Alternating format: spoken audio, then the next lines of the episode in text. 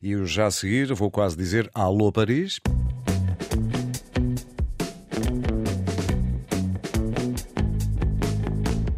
Digo mesmo, Alô Paris, bem-vindo Salvador Sobral. Sim. Primeiro, parabéns pelo novo disco, Timbre, já vamos falar dele, e parabéns também pelos dois grandes concertos, para além de muitos outros que tens estado a dar e vais continuar a dar, mas dois grandes concertos no Porto, mais tarde, no dia 15 de novembro, na Casa da Música, e já no próximo dia 27 de outubro, no CCB em Lisboa. Esgotadíssimos.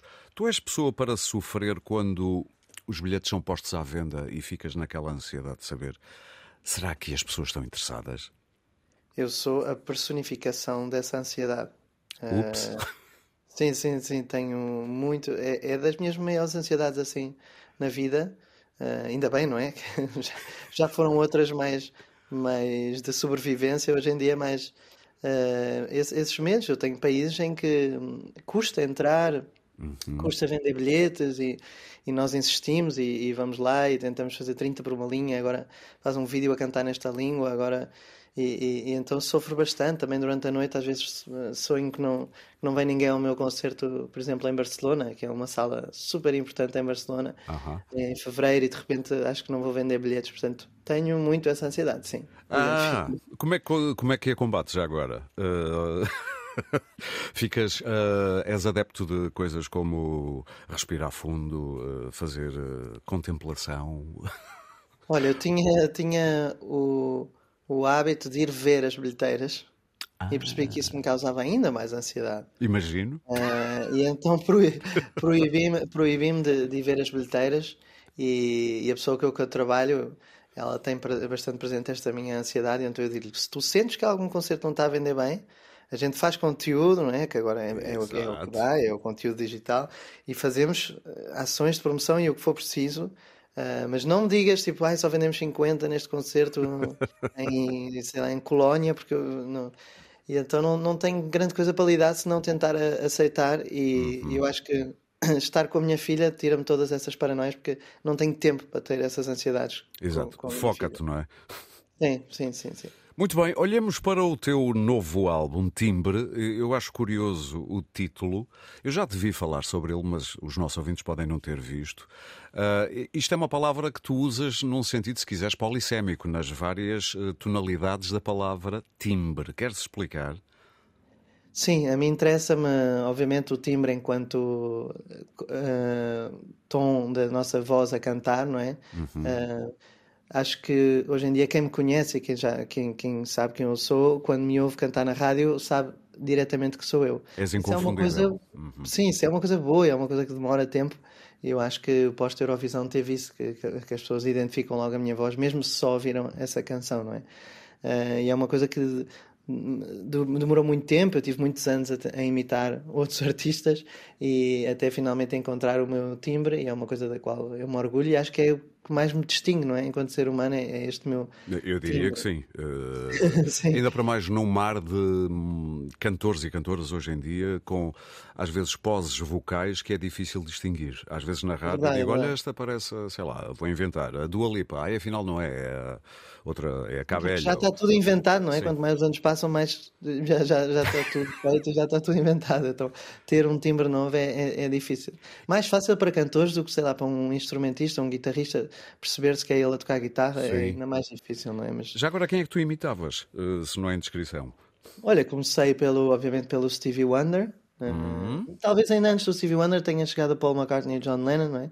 Sim. Uh, mas depois, quando eu comecei a ouvir música de forma autónoma, Stevie Wonder, Ray Charles, uh, depois mais tarde o Caetano e o Chet Baker, não é? Tive uma obsessão enorme com o Chet Baker e Isso queria cantar igual, igual, igual. Mas não és. Uh, se te agrada, uh, para quem está de fora, essas influências poderão ter ficado aí para te inspirar de outras maneiras, mas depois, quando salta cá para fora, não, não se percebe que está aí o Stevie Wonder. Felizmente para ti, digo eu. Uh, sim, sim. Este é também um álbum, o timbre do álbum é mais leve do que estávamos habituados do, dos teus anteriores, mais que solar, luminoso, ou é só uma impressão, uma impressão minha quando o ouvi? Uh, não, não, não. Esse era o objetivo quando começámos a compor, ah. de fazer um disco mais uh, celebratório. Uh, também com a chegada da Aida, minha filha, tinha vontade de refletir toda a luz que ela trazia para a minha vida e tínhamos vontade de fazer canções mais simples, não só do ponto de vista harmónico, menos acordes, menos informação melódica, menos, menos informação dos instrumentos a tocar todos ao mesmo tempo, menos densidade, não é? Uhum. Uh, queria, queria ter um concerto em que as pessoas pudessem cantar e, e dançar. Keep it simple. E, e, e, tem sido. O quê? O quê? Keep it simple. Exato, exato. Uhum. E não é fácil, não é fácil não é, fazer é, refrões com poucas.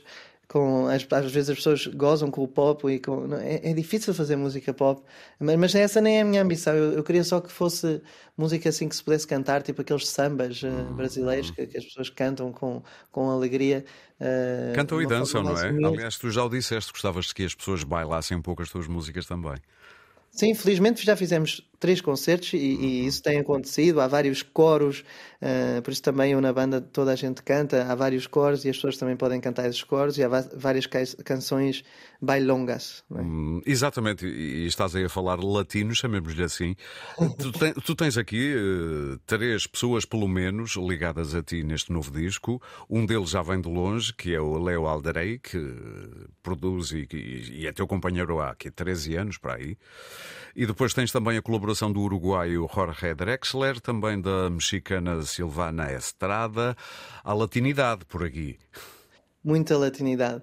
Uh, eu tenho uma, uma, uma conexão uh, brutal com, com, Desde que eu vivi em Espanha e conheci a comunidade uhum. latino-americana, mas digamos mais hispano-americana, não é? Sim. Uh, senti uma afinidade grande com eles, sentia que eram como como portugueses, eh, mais que os catalães, eu sentia que eles eram muito muito carinhosos, muito abertos, uhum. uh, mas com menos nostalgia que os portugueses, não sei, com mais. Com menos fado e mais olé.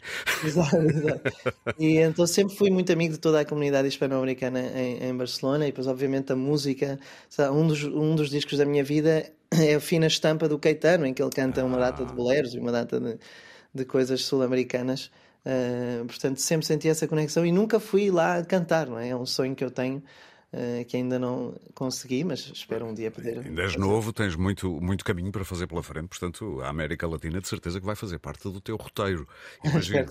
para já, pelo menos, tens-te centrado na Europa. Quem te for ver, quer a 27 de outubro no Porto, na Casa da Música, quer a 15 de novembro no CCB aqui em Lisboa, o que é que podes esperar é ao contrário, do teu... É ao contrário. É ao contrário, peço desculpa, tens toda a razão. Não faz mal. Primeiro Lisboa e depois aqui a Casa da Música, aqui 15 de novembro, no Porto. Tens toda a razão. O que é que se pode esperar do alinhamento do teu concerto? É mais virado para, para mostrares este timbre?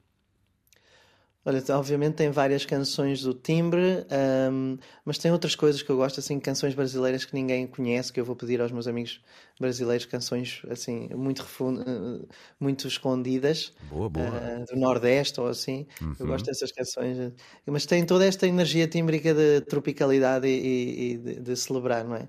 Uh, tenho algumas canções de discos anteriores, mas não muitas. Uh, tenho um momento também em piano solo em que eu faço, obviamente, o Amar pelos Dois e algumas canções que, que andam na minha cabeça. Eu ia te perguntar isso, ainda te pedem muito para cantar o Amar pelos Dois, imagino. Uh, não pedem porque eu já o faço, eu acho. Okay. Não, mas mas uh, felizmente não é aquela coisa de estar sempre a pedir até, até chegar à canção. isso, Talvez isso... eu não lhes dei muito espaço para falar, não sei o que é, mas não, uh, eu antes tocava, até agora, eu toquei-a sempre como primeira canção do Encore, não é? Sim. E agora é a primeira vez que eu vou tocá-la no meio do concerto. Eu acho que antes tinha medo que as pessoas se fossem embora uh, antes do Encore, e então eu, eu esperava para tocá-la e agora pensei, não, eu acho que as pessoas ficam mesmo se eu tocar uh, o Amar pelos Dois no meio, eu acho que as pessoas vão ficar a seguir. Sendo tu quem és e com a tua, a tua alma muito jazzística, se quiseres, eu imagino que a versão que tocas nunca é sempre igual. Nunca, nunca. Nunca. O Amar pelos dois não, não, pode não mudar muito porque sou eu a tocar ao piano uhum. e eu não uhum. tenho assim tantos recursos como para jazear demasiado a canção. Mas nenhuma das outras canções que é tocada com banda uh, são iguais à, à, à, versão original. A ideia é sempre desconstruir as canções uh, que estão tão bem arrumadinhas no disco. A ideia é destruí-las e, e, voltar a cada uhum. concerto, voltar a a construir e a fazer uma canção nova. E dar um momento novo a cada pessoa que vai ver-te. Salvador, muito obrigado por estes minutinhos, eh, foram, foram um prazer e muitas felicidades. Obrigado, eu, Aurélio. A nossa entrevista não terá tanto tanto hype como teve a última que fizemos no canal Q. Mas... Pois foi. Quando eu, um homem de ciência e até pronto, não muito crente, te vaticinei a vitória no festival, dizendo: Tu vais cantar no dia 13. Chamas-te Salvador, atenção. Grande abraço e obrigado. Um abraço, obrigado, obrigado.